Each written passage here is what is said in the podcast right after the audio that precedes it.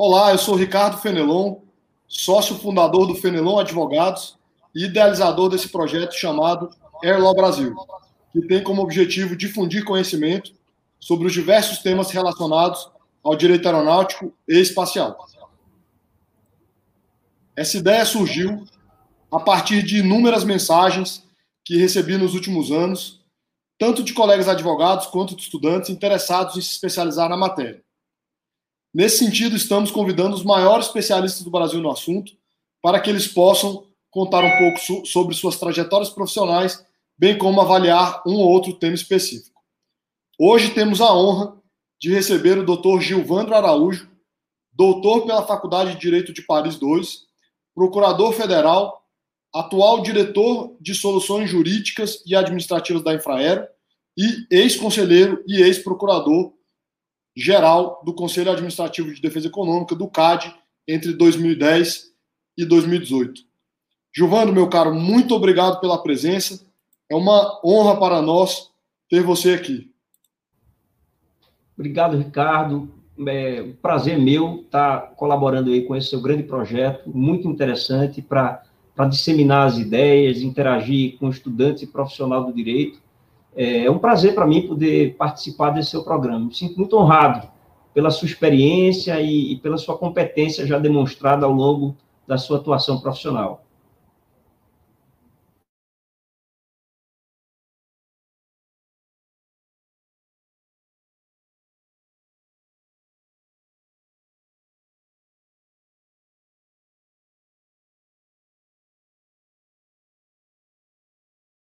Fiquei, Fiquei esse tempo todo falando no mundo. Acontece, né? Nesse novo mundo, não vou nem editar isso aqui, para as pessoas verem que, que é quase ao vivo. Mas, meu caro, a honra é toda nossa. Muito obrigado por ter aceitado o convite. É, queria é, pedir para te contar, para você contar, como foi a sua carreira nos últimos anos, até porque até pouco tempo, é, até alguns anos, você não estava é, diretamente no setor aéreo. Como é que foi essa, essa transição e como é que está sendo essa experiência nesse setor que é tão dinâmico? Bom, Ricardo, tudo é interessante. A minha, minha trajetória com a aviação, ela começou ainda quando eu estava na defesa da concorrência, né? Em chegando do CAD, já em 2005, eu tive uma oportunidade de, de passar por diversas áreas lá no CAD, na Procuradoria e no Conselho, e lá eu já comecei a visualizar algumas situações concorrenciais que despertaram meu interesse pela, pela aviação. Então, algumas condutas supostamente anticompetitivas, como o preço é, muito baixo, aquele preço de um real da, das passagens quando você comprava aí de volta, é, um pouco das fusões de empresas aéreas. Eu, eu participei da análise de Go Webjet, muitos co-chairs de empresas também é, para aviação, a, a Latam com a British Airlines e vários outros casos que tensionavam esse mercado da, da, da aviação civil. No início, naturalmente, muito mais focado na parte da, da aviação, né? na parte das empresas que faziam esse, esse tráfego e o trajeto de pessoas e coisas. E aí, com o tempo, isso nas próprias análises, a lógica da, da infraestrutura aeroportuária ela começa a também chamar a atenção. Que quando a gente analisava as empresas aéreas e via, por exemplo, é, a escassez que existia em aeroportos como Congonhas e Santos Dumont de infraestrutura, que exigia a utilização de slots e a adequação desses slots para, para que aquilo pudesse gerar uma análise das concentrações econômicas, isso também despertava um interesse muito grande de quem fazia análise concorrencial. Então, a gente tinha não só a avaliação das empresas aéreas, mas também da infraestrutura. E pensando nos remédios, diversos remédios que foram utilizados, não só com a obrigatoriedade de utilização de slots, é, e não deixar aqueles slots vazios durante um determinado período, é, a obrigação de cessão de slots, de devolução de slots ANAC para que eles fossem redistribuídos, considerando que a, a fusão de empresas que teria gerado um acréscimo é, é, não, não admissível da, de, de, participação de mercado. Então, toda essa parte, ela sempre esteve na, nas minhas avaliações. enquanto procurador e, e depois enquanto conselheiro. Fim do meu mandato, é, e naquele período que você também já passou por isso, de uma, de uma quarentena em que a gente fica é, absorto na leitura e nos estudos, eu recebi um, um convite é, para integrar a equipe da, da Infraero que, que estava se posicionando nessa nova, nessa nova administração.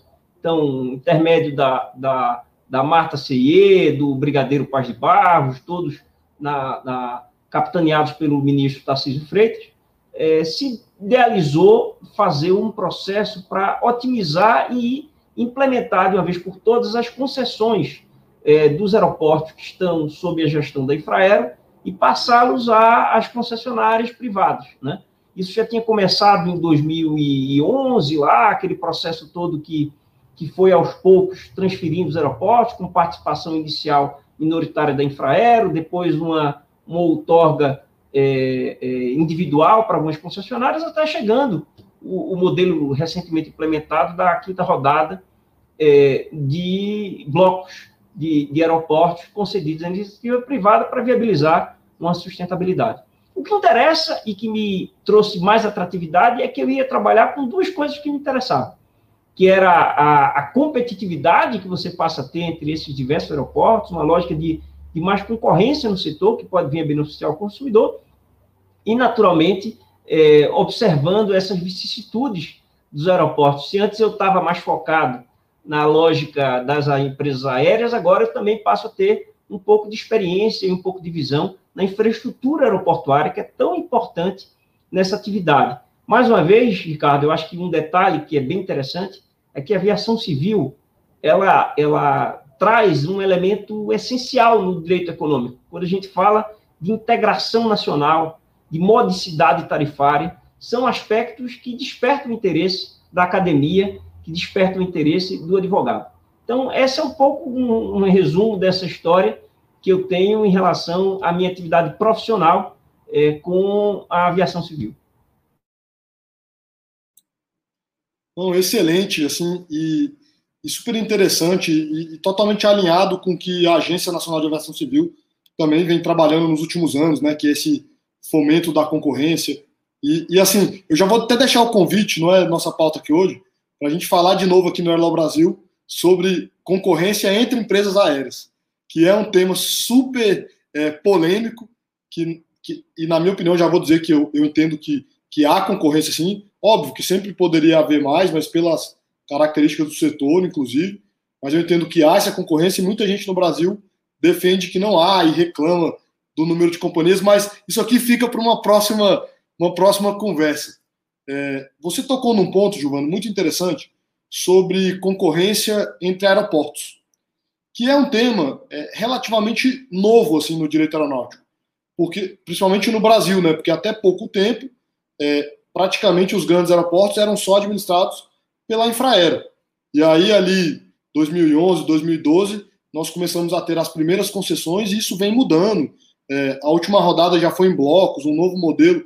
É, queria que você contasse um pouco sobre isso, assim, qual a sua visão dessa, dessa mudança de modelo, da regulação e concorrência, aproveitar um pouco dessa sua experiência, tanto com concorrência quanto com aeroportos e direito aeronáutico. desafio que nós vamos ter daqui para frente no Brasil. A opção por, por transferência desses aeroportos à iniciativa privada, às empresas concessionárias, é nitidamente viabilizar um, um investimento mais fácil do, do, agente privado, né? sem tantas as amarras e sem os problemas fiscais que, que o Estado tem para fazer esse investimento, e ao mesmo tempo fomentar aquilo que é, é positivo da competição, que é a inovação, que é a, a criatividade, é tudo aquilo que a gente visualiza para uma empresa poder obter a, a sua vantagem competitiva, a sua, o seu diferencial de mercado.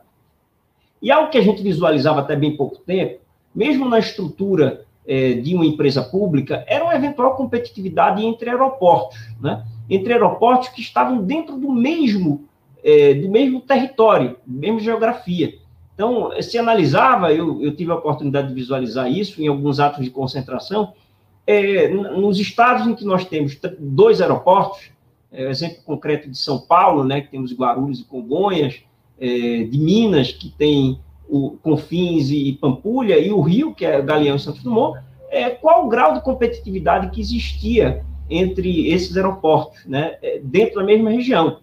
Uma vocação mais, mais business, uma vocação mais de hub internacional, então tudo isso era discutido. Para agora, que a gente começa a ter é que dentro dessa nova modelagem, em que eu abstraio a presença de um único operador e passo a ter vários outros operadores, eu começo a ter uma diferença de competitividade também, que é a competitividade produto da integração vertical entre empresas aéreas e aeroportos. Porque a gente sabe que é, para as empresas aéreas e para os aeroportos, a obtenção de um hub que ele funciona como essa, esse instrumento de interligação de voos, você centraliza, todas as empresas fazem isso, quando a gente analisa e visualiza internacionalmente, todas as empresas têm os seus hubs, elas, elas focam numa determinada cidade, é, num determinado estado, para é, fazer o seu centro de, de dispersão de voos. E isso é algo extremamente atrativo, seja para as empresas, seja para os aeroportos. Com o modelo de concessões, a gente observa que os aeroportos eles passam a ter uma competição por deter hubs de empresas aéreas. E quanto mais eficiente for esse aeroporto, seja no seu tenant mix de shopping center, seja na sua infraestrutura aeroportuária de boa qualidade, com todos os padrões é, de segurança e, e mais funcionalidades aprovados pela agência reguladora, essas empresas passam de fato a competir e tentar oferecer para as empresas aéreas aquilo que seria o, o, o seu atrativo para a obtenção desse hub. Quanto mais voos você obtiver na, na, na, na sua atividade, você tende a ter um incremento maior das suas receitas. A gente já sabe, essas receitas hoje das empresas concessionárias estão divididas entre, é, basicamente, uma divisão entre receitas comerciais e operacionais, as tarifas aeroportuárias, e, obviamente, que quanto mais voos eu tiver, meu aeroporto em conformidade, mais receita eu vou obter, né? E, e, às vezes, quando a gente pensa nessas, nesses hubs internacionais, você trazer atratividade de hotéis, trazer atividade de, de, cinema, de vários, vários outros atrativos que podem ser é, um incremento das suas receitas. Então, é, é, algo que a gente passa sim a visualizar no, no Brasil, e o aeroporto mais estruturado ele vai ser um, um favorecedor, às vezes, de obtenção de hubs, considerando naturalmente aspectos como é, o privilégio geográfico em que ele se encontra, é, o tipo de, de, conexão que ele se predispõe a fazer, é, sobretudo alinhado com as empresas aéreas. É um novo mundo, é um novo mercado que eu acho que se avizinha para a atividade de aviação. Não, sem dúvida. É, inclusive, nós temos visto agora na pandemia que esse modelo é, de concentração em hubs, ele tem sido uma tendência, né? Porque as companhias estão voando menos e tal. E também nós vimos, até antes da pandemia, por exemplo, no Nordeste, o surgimento de hubs em Fortaleza, Recife, algo que, que a gente não ouvia falar tanto há alguns anos, né? Mas, é, Giovano, podemos então dizer que há concorrência entre aeroportos, porque esse é um tema muito que gera assim alguma dúvida, as pessoas falam, ah, não tem como aeroportos competir. Então podemos cravar isso, né? Que, que há concorrência entre aeroportos atualmente. Eu acho que sim. Depois que a gente verifica a mudança de uma lógica de monopólio e para uma lógica de uma presença de diversos agentes econômicos, cada um vocacionado com um tipo de sua atividade, considerando também algumas peculiaridades que no Brasil, por exemplo, você tem a aviação como instrumento, e eu falei isso um pouco no início, de integração nacional. Então, é, você ter que atingir alguns é, estados, alguns municípios, passa a ser importante para a aviação, porque aquilo ali está dentro do script, do script da regulação. Eu, eu, eu, preciso atingir quase todos os lugares da federação que tem alguma, alguma relevância, alguma capilaridade. Então, as empresas vão precisar formar os seus hubs. É, se você considerasse que elas poderiam sublimar alguns lugares, mas elas vão precisar estar presentes. E quando a gente verifica as recentes modificações, eu acho que isso já foi até objeto de debates aqui no seu, no seu programa, que é, é a abertura do mercado às empresas é, internacionais, a tendência é que você possa ter cada vez mais agentes é, competindo por, por, por, obtenção dessas empresas aéreas. Né? O mercado que sempre é tido como um mercado oligopolizado, com duas, três, quatro empresas, ainda assim, é, a abertura dessas empresas estrangeiras e, e a, a perseguição por essas empresas já incumbentes no setor brasileiro, isso com certeza vai gerar uma competição entre aeroportos para a obtenção da sua, da, da, do seu hub, a obtenção da, do seu incremento financeiro. É, e, e, lembrando que o, governo segue dizendo, né, que até 2022 deve conceder aí os, os, todos os aeroportos, assim, os principais aeroportos ainda, é, uma grande maioria que são administrados pela Infraero, isso, ou seja, o, que eu estou querendo dizer é que o número de players deve aumentar ainda mais, né, nos próximos dois, três anos. É, queria, eu queria aproveitar também para te perguntar assim, como é que você vê o impacto da regulação, do que a ANAC faz nesses diferentes modelos, né? Porque eu, eu inclusive, estava participando de uma discussão recentemente que eu me lembro é, que os contratos eram muito prescritivos. Então, assim, ó, por exemplo, a gente falava em, em quantidade de operações em ponte de embarque. E aí depois nós fomos ver que isso pod poderia dificultar, por exemplo, a entrada de empresas ultra low cost que em outros países muitas vezes não operam é, em pontos de embarque, têm negociações diferentes com os aeroportos. Assim, só para dar um exemplo concreto de algo que veio à minha mente assim do impacto da regulação e que agora é, muitas vezes afeta todos, né, em diferentes modelos. Porque de fato a regulação também vai precisar se adaptar a essa tônica de você ter diversos players. Porque se antes, ao regular um monopólio, é, as externalidades de uma regulação em relação a, a outros players não existia, porque toda a regulação era direcionada a um único player, a partir do momento agora em que eu concebo elementos, é, nem falo tanto de segurança, porque os elementos de segurança eles são mais estandartizados, né? Então, é, não há muito que se discutir de uma parametrização de, de, de segurança. Mas quando você utiliza funcionalidades, é, se estou o exemplo da ponte de embarque, por exemplo, a, a indicação de quantitativo de um lado ou outro, para mais ou para menos, isso pode incrementar os custos de um determinado agente é, que não estaria obrigatoriamente pelo contrato de concessão incumbindo de, de, de incrementar aquelas pontes de embarque, por exemplo, e aquilo traz um custo adicional para ele e uma perda de poder competitivo. Então, isso mostra que, que há de se cobrar muito agora, e os concessionários vão fazer isso, da agência reguladora, uma simetria muito grande na estruturação da regulação. E veja que, quando nós temos modelos distintos, um modelo em que eu tenho participação minoritária, é, obviamente em vias de extinção, mas eu ainda tenho participação minoritária da empresa estatal, eu tenho aeroportos que têm apenas um concessionário. E há concessionários que lidam com vários aeroportos. Quer dizer, eu tenho que encontrar ali um, uma, uma lógica de, de regulamentação que possa interessar essas características de cada um dos concessionários sem criar distorções. E isso é absolutamente interessante nessa nova modelagem que, que, que, que se avizinha né, para o mercado brasileiro é algo que eu vejo como um desafio que as empresas concessionárias vão ter e que, sobretudo, o regulador vai ter. A análise de impacto regulatório, que é uma exigência, no caso concreto, ela vai ter uma, uma observância agora ainda mais importante, com a participação das concessionárias, trazendo as suas considerações, as suas posições. Eu acho que esse mercado ele se transforma ainda mais atrativo. Para a gente que gosta dessa lógica de aviação e gosta de concorrência, é um prato cheio para discussões e debates, né? acadêmicos e profissionais. Não, com certeza. E, e o que você está falando já está acontecendo, né? Vejamos agora o que acabou de acontecer em relação às discussões dos primeiros, é, dos primeiros reequilíbrios econômicos em, em, função, em razão da pandemia.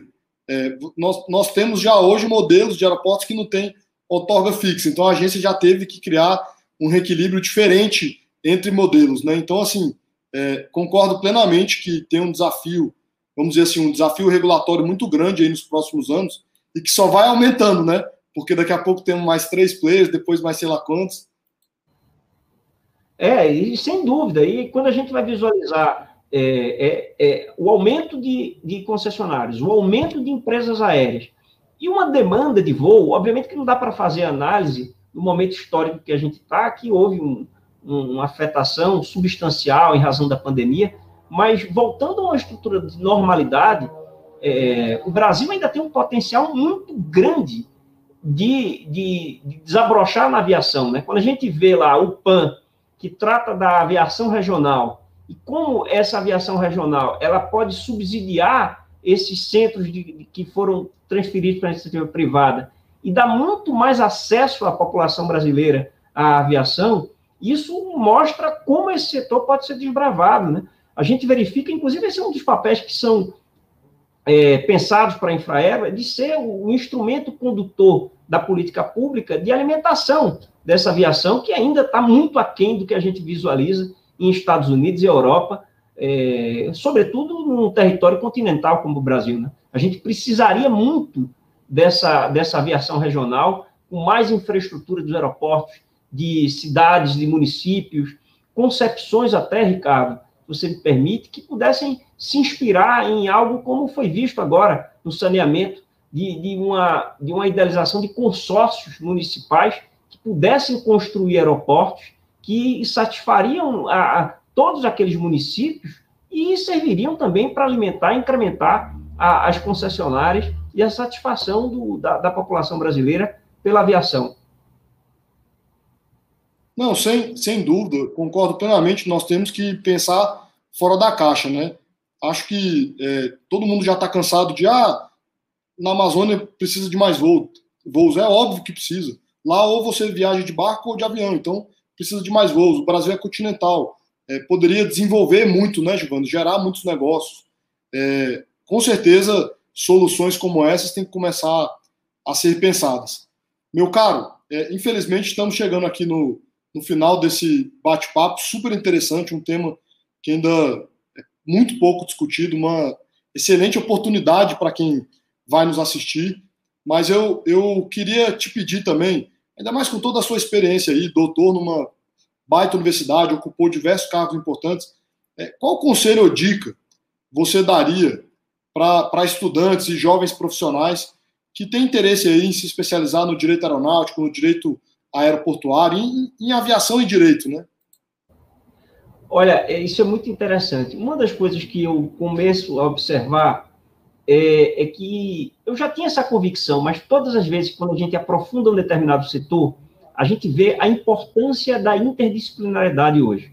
O profissional do direito hoje deixou de ser aquele profissional monotemático. Ele precisa ter uma inspiração técnica que está baseada em diversos ramos de direito, que é para dar condições que ele possa fazer uma reflexão é, sobre o problema que se avizinha sobre ele. Então, quando a gente vê aqui que nós discutimos em breves momentos sobre contrato, que é um instrumento que é utilizado no direito civil, por exemplo, a regulação que tem parâmetros de direito público e de direito privado, você tem muito de economia que você precisa para entender o, o, alcance daqueles incentivos que você cria ao conceber um modelo de subsídio cruzado entre aeroportos para viabilizar é, a manutenção, que é o que aconteceu na quinta e vai para a sexta e sétima rodada.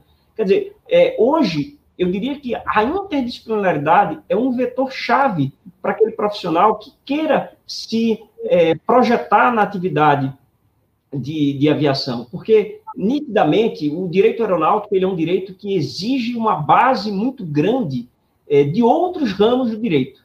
Se você não, não tiver é, essa sensibilidade, você vai ter muito mais dificuldade.